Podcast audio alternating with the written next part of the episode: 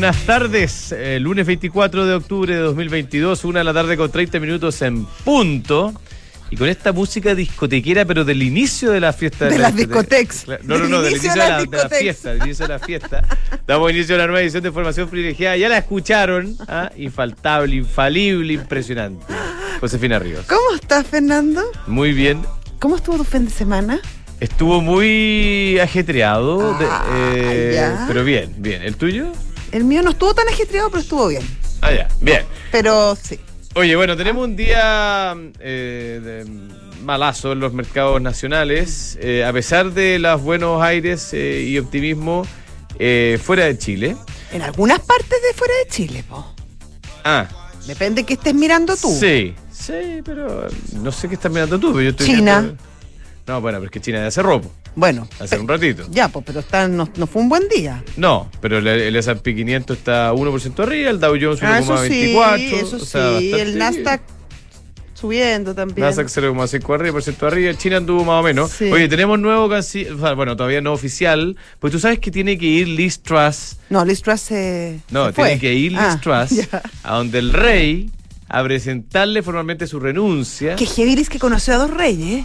Claro. En tan poco tiempo. Chúpate igual tiene un récord. O sea, en Chú- 44 chúpate. días tener dos reyes distintos. Bueno, eh, igual es, ¿o no? Liz Truss en algún minuto. Le va, a le va a presentar la, la renuncia, Claro. esperamos, al rey Carlos III. Con voz profunda. Claro, y luego de eso, el rey Carlos III tiene que aceptar que el señor Rishi Sunak, que pareciera ser quien va a ganar esta carrerita, se convierta en el nuevo primer ministro y forme gobierno y todo el show. Todas esas cosas ¿Ah? que sabemos ya. Rishi Sunak es un. Ex ministro de Finanzas. Claro, fue ministro de Finanzas del gobierno de Boris Johnson. Eh, bueno, es eh, miembro del Parlamento por Richmond en el distrito de Yorks desde 2015. Y quizás lo más, eh, bueno, nació en Southampton, su papá eh, tienen origen indio. Ah, indio, no pakistaní. Teníamos No, la indio, duda en la mañana. Sí. Eh, se educó en eh, típico los colegios estos pitucos, ah, bien. ¿Pero como fue- Eton? No, fue a Winchester College Ah, y después ya. fue a Oxford. Ah, muy bien. Hizo ya. un, Ya hizo, cono- hizo y después, red. lo más importante de todo, Ya. estimada, ¿Cuál es es? que hizo un MBA. ¿Ya? Adivinado. En Harvard. ¿Dónde? Ah, no, en Stanford. Eso sí, Ah, eso sí, eso sí, eso sí. Era nomás. Eh, Stanford, Stanford, University. Así que sí. fuimos- somos Tiene la misma alma mater. alma mater, efectivamente. ¿Y qué año habrá fue- sido? Mucho antes que tú, no tanto. Es un tipo joven. Tiene 42 eh, años. Tiene 42 años, sí, un poquito más viejo. Es bien joven. No, pero Es bastante bien- más viejo que yo. bastante Es mayor que tú, bastante. pero yo lo encuentro bien Sí. joven. Oye, se va a convertir en el, en el primer ministro y lamentablemente para él ha tenido una serie de polémicas derivadas de, eh, no de su carrera particularmente, sino que de su esposa ¿Ya? y de el... O sea, no, no. De su no, mujer. claro, de su mujer Eh. y del hecho de que ella es hija de uno de los hombres más ricos de India y... eh, Del, del el- el- su suegro. Claro, como tal, en algún minuto se conoció que eh, ella no tiene, no sé si ahora, pero no tenía en ese minuto residencia tributaria en Inglaterra Bueno, pues sí, para India. evitar eh, pagos de impuestos y enredo. Entonces, eh, Ah, ya. Entonces no, no, no les cayó también a los no, ingleses. no le me cayó sí. obviamente. Se- eh, su esposa se llama Akshata Murthy y es la hija del multimillonario indio Narayana Murthy, que entre otras cosas fundó Infosys. Infosys es una de las empresas indias más destacadas. Mira. Y mm, bueno, está valorizada en muchos millones de dólares. Y eh, entonces en algún minuto se dudó de si, de si iba a tener la independencia de- eh, de- debido a este tema con su esposa. ¿Ah? Recordemos que Ri-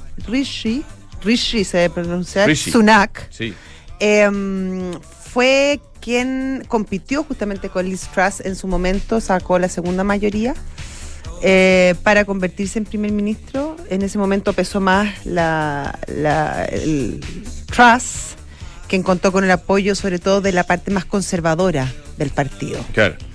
Y hoy se da vuelta eh, el tema, eh, sobre todo después toma mucha fuerza su nombre luego de que Boris Johnson, el querido Boris, no estoy ¿eh? eh, dijera que no, que él se bajaba de esta carrera. Sí, bueno, vamos a ver cómo le va a Rishi Sunak. La verdad que es un, va a ser un, una... Ojalá le vaya bien. Sí, pero va a ser complicado su gobierno porque tiene que llamar a elecciones luego. eh, El próximo año. Se le viene un, un ambiente bastante recesivo.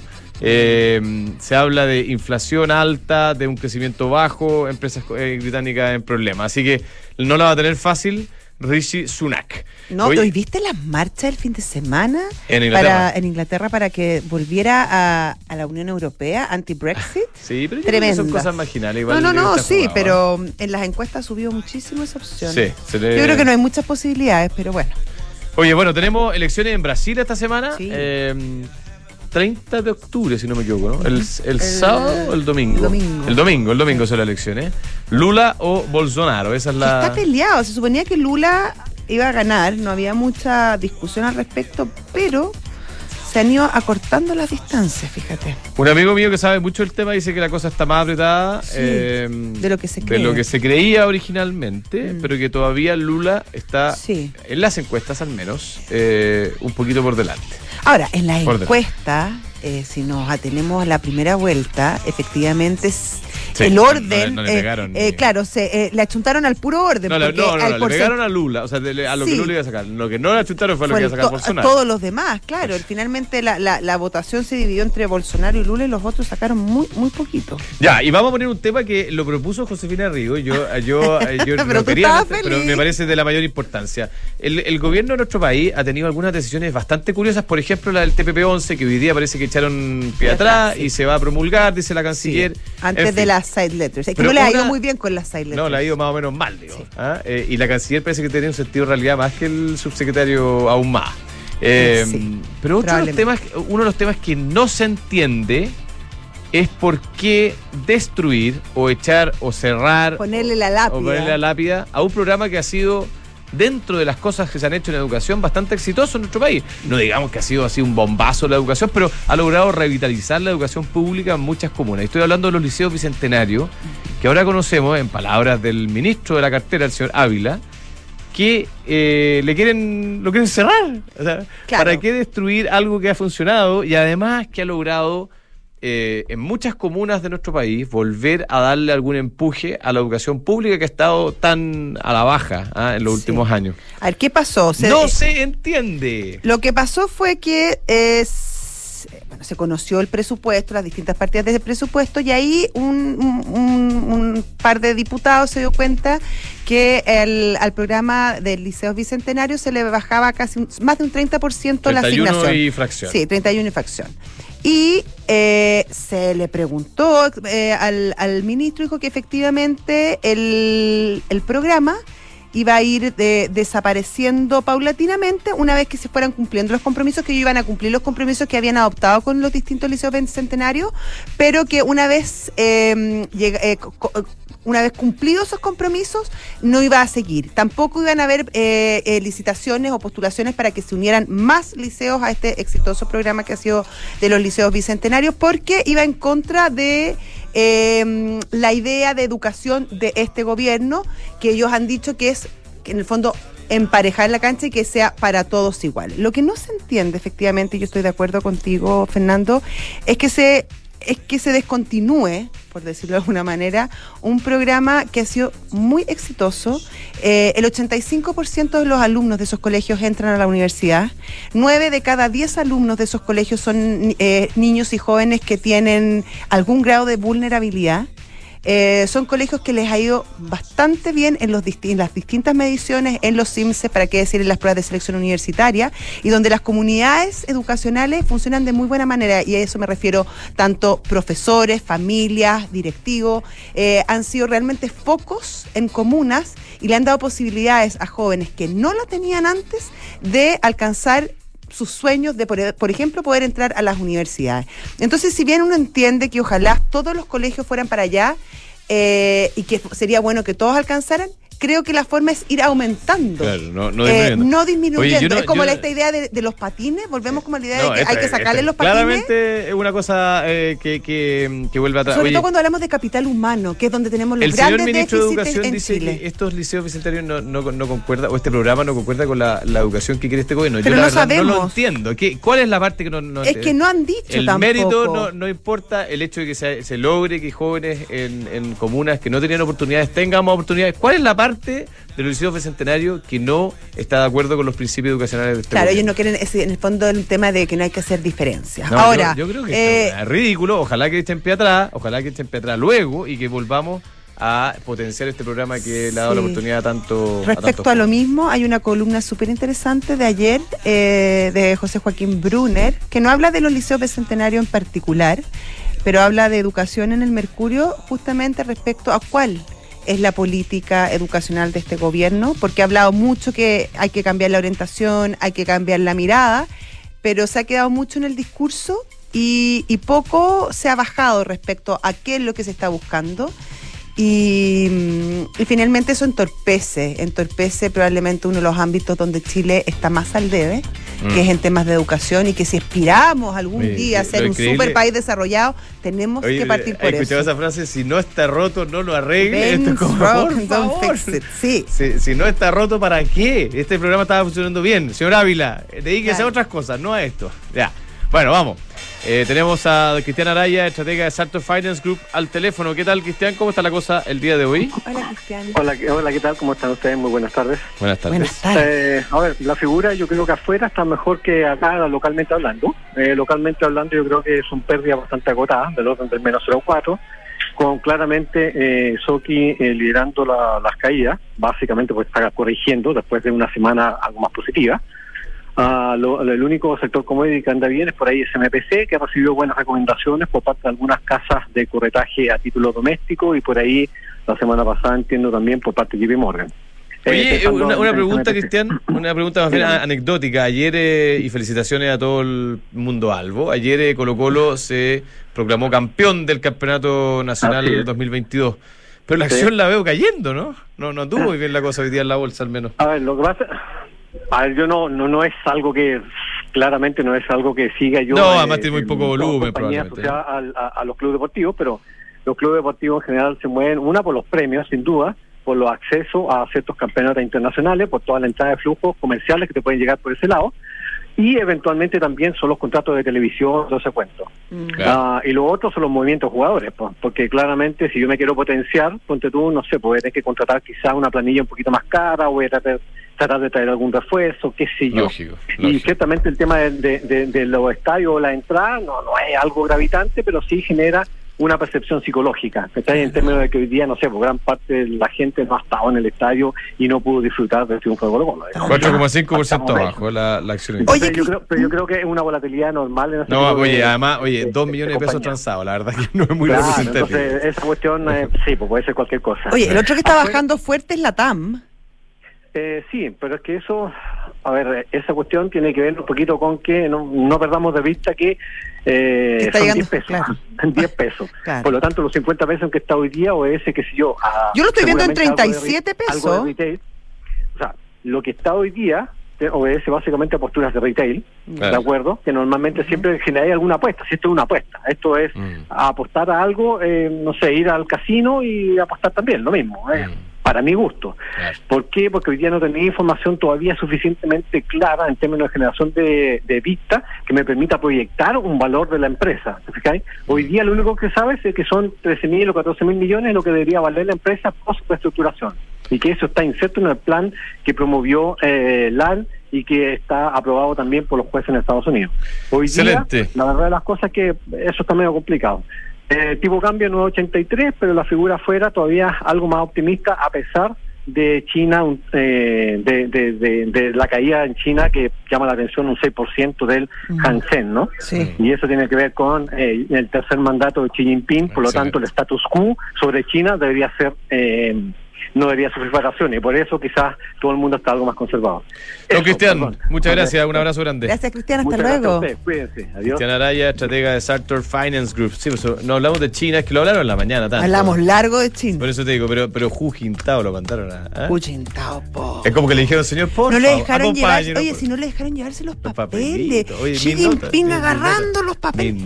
Bien, bien mala, bien mala Curioso, curioso. Bien Ah, mala Bueno, pero. Chi ya definitivamente en su tercer eh, eh, Eh, periodo. sí, y eso es bien. Y algunos dicen que va por el cuarto. que nace Bueno, dejémoslo que, este- que empiece el tercero, eso parte en marzo, Sí, su ya. tercer periodo. Both.cl es tiempo de pagar menos impuestos. Invierte desde 1990 UF en una oficina en Providencia y aprovecha hoy el beneficio tributario de apreciación instantánea. Both.cl, larga OTH.cl. En el mundo del vino son mucho más que vinos. Opa. Oye, el jueves tenemos. Sí. Sí, una reedición. Yo me lo voy a perder, ¿Por lamentablemente. qué? Pero se había dicho que iba. Sí, pero es que después tuve que hacer unos cambios. y Ah, tú sabes que sí. jornada Es verdad, es verdad. Por eso te invitamos a probar el afamado ron diplomático, un ron elaborado con pasión por maestros roneros. Voy a abrirlo y quiero hacer mojito. Opa, Rico el mojito, te ¿no? tomaste todos los vinos el fin de semana, lo vi. Sí, me los tomé todos. Pero compartí. Compartí. Sí, expertos en la producción de rones excepcionales para los paladares más exigentes. Encuéntralo en todas sus tiendas. El mundo del vino, un mundo de pasión por el vino. Y a veces para crear grandes historias hay que partir con nuevas experiencias. Hoy el diseño se une a la excelencia con el New Peugeot 308 que combina una experiencia de conducción única con un look cautivador. Bienvenido a la experiencia 308, descúbrelo en peugeot.cl. Peugeot. Peugeot. Eh, y de ahora en adelante podrás pagar en restaurantes con un código QR sin tocar dinero ni máquinas, comprarte tus libros de estudios con descuentos, cargar tu celular, aceptar todas las tarjetas en tu negocio o cobrar con un link pago. ¿Podríamos pagar con un link pago, ponte tú un Peugeot? Yo creo que sí, ¿o de no? todas maneras. De todas De maneras. todas maneras. Mercado Pago, la fintech más grande de Latinoamérica. Y Book es un software integral de gestión de personas que te permite llevar la felicidad de tus colaboradores al siguiente nivel, automatizando todos los procesos administrativos en un mismo lugar. Súmate a la, a la experiencia Book y crea un lugar de trabajo más feliz. Visítalos en belargauk.cl. ¿Qué es vivir más simple? Es disfrutar todas las comodidades de una gran casa y todas las ventajas de un departamento en los espe- espectaculares Depto Casas Los Olivos de Almagro. Conoce más en almagro.cl. Ya, estamos al teléfono con nuestro invitado el día de hoy, don Santiago Delano, CFO, que es Chief Financial Officer de Ventisqueros. ¿Cómo estás, Santiago? Buenas tardes. Hola Fernando, buenas tardes, hola Josefina. ¿Qué tal?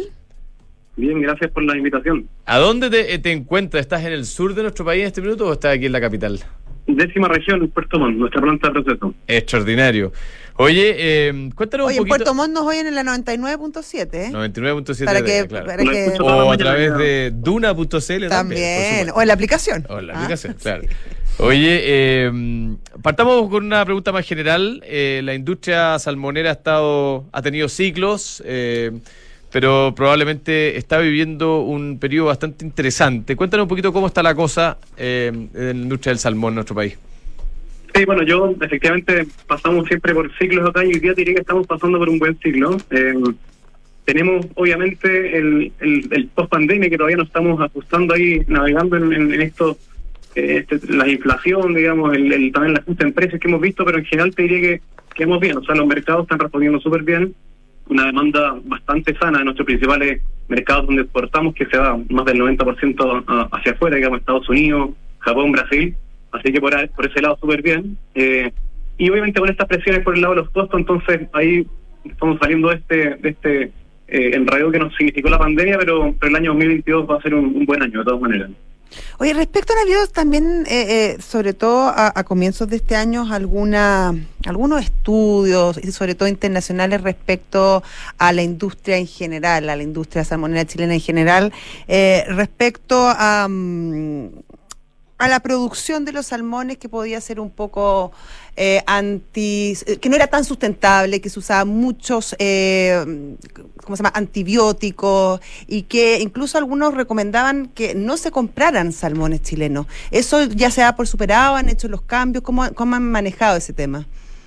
Sí, yo creo, Josefina, que esto es algo que en realidad viene de más que solo este año. Llevamos varios años un poco en, en esta misma línea. Eh, y bueno, y nosotros en el fondo somos los, los, los principales eh, preocupados en que, en que la industria se pueda desarrollar de manera sana, sustentable.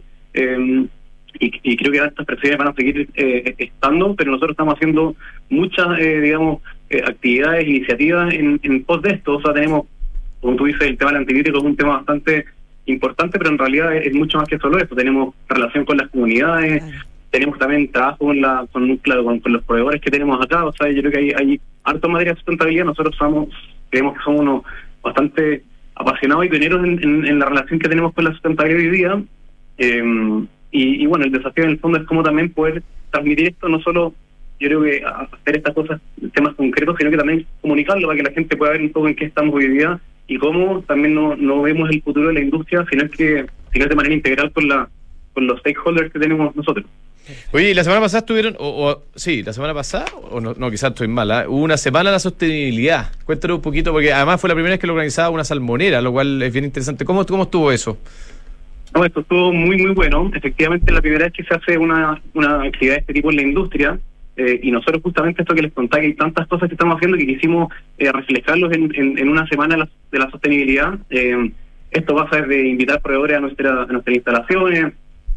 También el, en el fondo gente vino Margarita Duce de Pacto Global de la ONU a contarnos un poco qué están haciendo ahí y el fondo es también mostrar que estamos estamos bien comprometidos con esto y, que nos desafiamos también con el, con el tema de la sostenibilidad, cuando tenemos a los bancos también involucrados con un crédito verde, o sea, hay hartas cosas que estamos haciendo hoy día eh, y que no tienen más que seguir creciendo. Santiago, ¿y esta semana, para, para entender bien, era solamente de la, de la industria salmonera o también convocaba a, otra, a otras industrias? No, esto quizás, lo me faltó ahí eh, el el fondo introducirlo, pero una semana que lo realizamos en Ventisquero. Ah, ya. que hacíamos en nuestra, en nuestra oficina, en nuestra planta, y que trajimos gente eh, de afuera, en fondo proveedores, comunidades también, justamente para mostrarles a todos y sobre todo a nuestro, a nuestra gente, a nuestros trabajadores, de lo que estamos haciendo, porque el fondo eh, nos, nos, también nos, nos prende harto ver que estamos todos en la misma sintonía. Así que es algo eh, puntualmente antisquero, pero que obviamente queremos que se va a seguir replicando en, en, las demás empresas porque estamos, yo creo que a nivel de industria, bastante encima de este tema, no, no, es algo único en, nuestra empresa. Oye, y hay, hay una polémica, eh, al menos yo la he seguido en cartas y, cosas sobre entregas de permisos y, ciertas áreas eh, reservadas. Eh, la presidenta de la Organización Criminal de Salmón Chile, la, la, señora Davidovich, la semana pasada decía, oye, la industria cumple con todos los estándares globales. ¿Cómo, ¿Cómo, lo ves tú? También analizando desde un punto de vista global. O sea, nosotros hoy día Chile se compara con Noruega y con otros países que producen... mundial. Claro, entonces, ¿cómo, cómo está la industria y, y, en particular respecto de, de este cuestionamiento eh, a nivel global?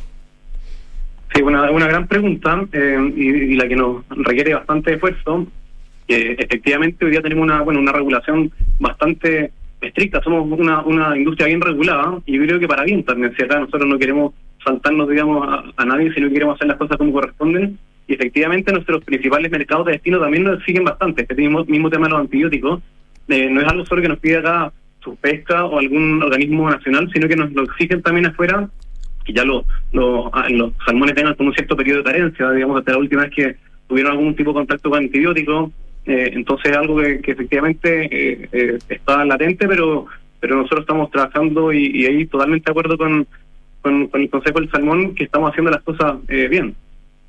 Perfecto. ¿Cuáles son las proyecciones para Ventisquero para, para el próximo año? Ya pensando que, que el, el, 2022 lo estamos cerrando y sobre todo a puertas de lo que dicen muchos será un año difícil, probablemente de, de, crecimiento incluso. Sí, bueno, Ventisquero es una, una empresa cerrado, así que no les puedo entrar muchos números, digamos, pero pero sí quizás a nivel como desafío, yo creo, para el próximo año es un poco esto mismo que, que yo les comentaba de, de, tener algún grado más mayor de, comunicación con las autoridades, porque hoy día acá en, el sur, desde la décima región, de la región de los ríos incluso hacia el sur, yo siento que tenemos todo el respaldo de la gente, obviamente hay, temas, pero somos respaldados, eh, damos más de, de 5.000 empleos directamente a, a las familias del sur de Chile, eh, pero nos falta un poco esa conexión con Santiago, con donde se toman las decisiones, con los políticos reguladores, eh, y ese yo creo que es un desafío bien importante, ¿eh? de ver cómo acortar esa brecha y justamente mostrar lo que estamos haciendo. Y por otro lado, la otra es que las decisiones se vayan para allá también, un poquito al menos, ¿no? Que, yo creo que eso también podría ser relevante. Exactamente, o sea, justamente es un poco nuestra idea. Y, claro, ahí eh, somos una, una em- empresa también que, que está todavía esto en, en, en discusión y, a nosotros necesitamos también una, una regulación, eh, el fondo clara, que nos dé lineamientos para los próximos años de manera de poder hacer nuestra nuestro negocio de la mejor manera, porque hoy día, para que ustedes sepan, un, el ciclo del salmón puede tomar desde que ingresa al agua una piscicultura hasta que cosechamos un salmón de, de un centro de agua mar, pueden ser más de 20 meses. Entonces, necesitamos esa claridad para poder tomar las decisiones eh, hacia adelante. Así que, eh, de todas maneras... Ya, pero estamos, eh, la industria pasa por un buen momento, hay interés, hay, hay inversión que se está desarrollando, tú, tú- en el fondo se ve ánimo por allá, ¿no? Sí, estamos, está, está- yo creo que va a ser un, un año bueno el 2023, a pesar de, la- de las dificultades. Eh, así que, bueno, Excelente. ahí también el, el desafío que iría haciendo también el, el tema de la comercialización. Yo creo que somos buenos produciendo salmón acá en Chile, pero nos falta también saber venderlo bien, porque efectivamente Noruega, que es el principal productor de del mundo, eh, ellos sí venden mejor, están, no sé, en promedio puede ser un, un dólar arriba de nuestro en los mercados de destino y nosotros tenemos que también lograr un poco rentabilizar todas estas cosas que estamos haciendo para poder seguir trabajando acá por, por, por la zona, por el sur de Chile. Espectacular, don Santiago, un abrazo desde la distancia a, eh, además extraordinario Puerto Montt, ¿eh? siempre... Qué bonito Puerto. Montt. Un abrazo Sí. por allá. Ya, pues invitados para acá. Muchas gracias. Gracias, vamos a ir. Adiós. Ya. Sí, la José, la José va a llegar. Sí.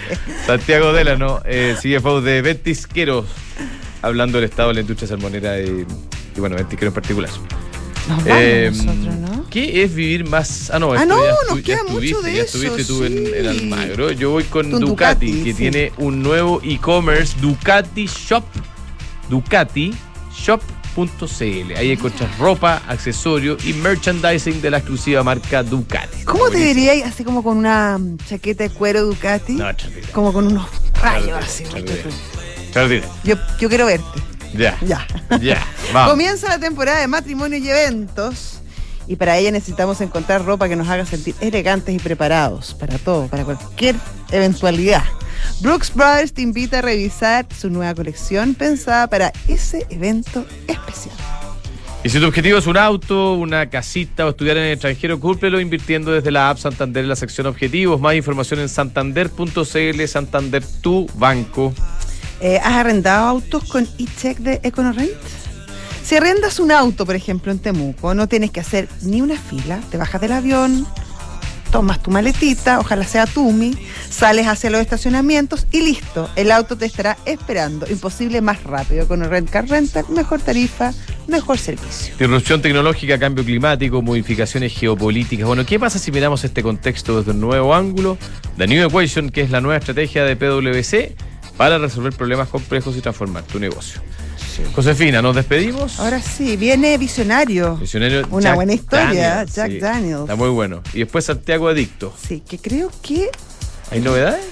¿No? Sí, parece que... mm, No sabemos. no, mejor no voy a decir. Ya, vamos. Ya. Un Hasta abrazo. luego.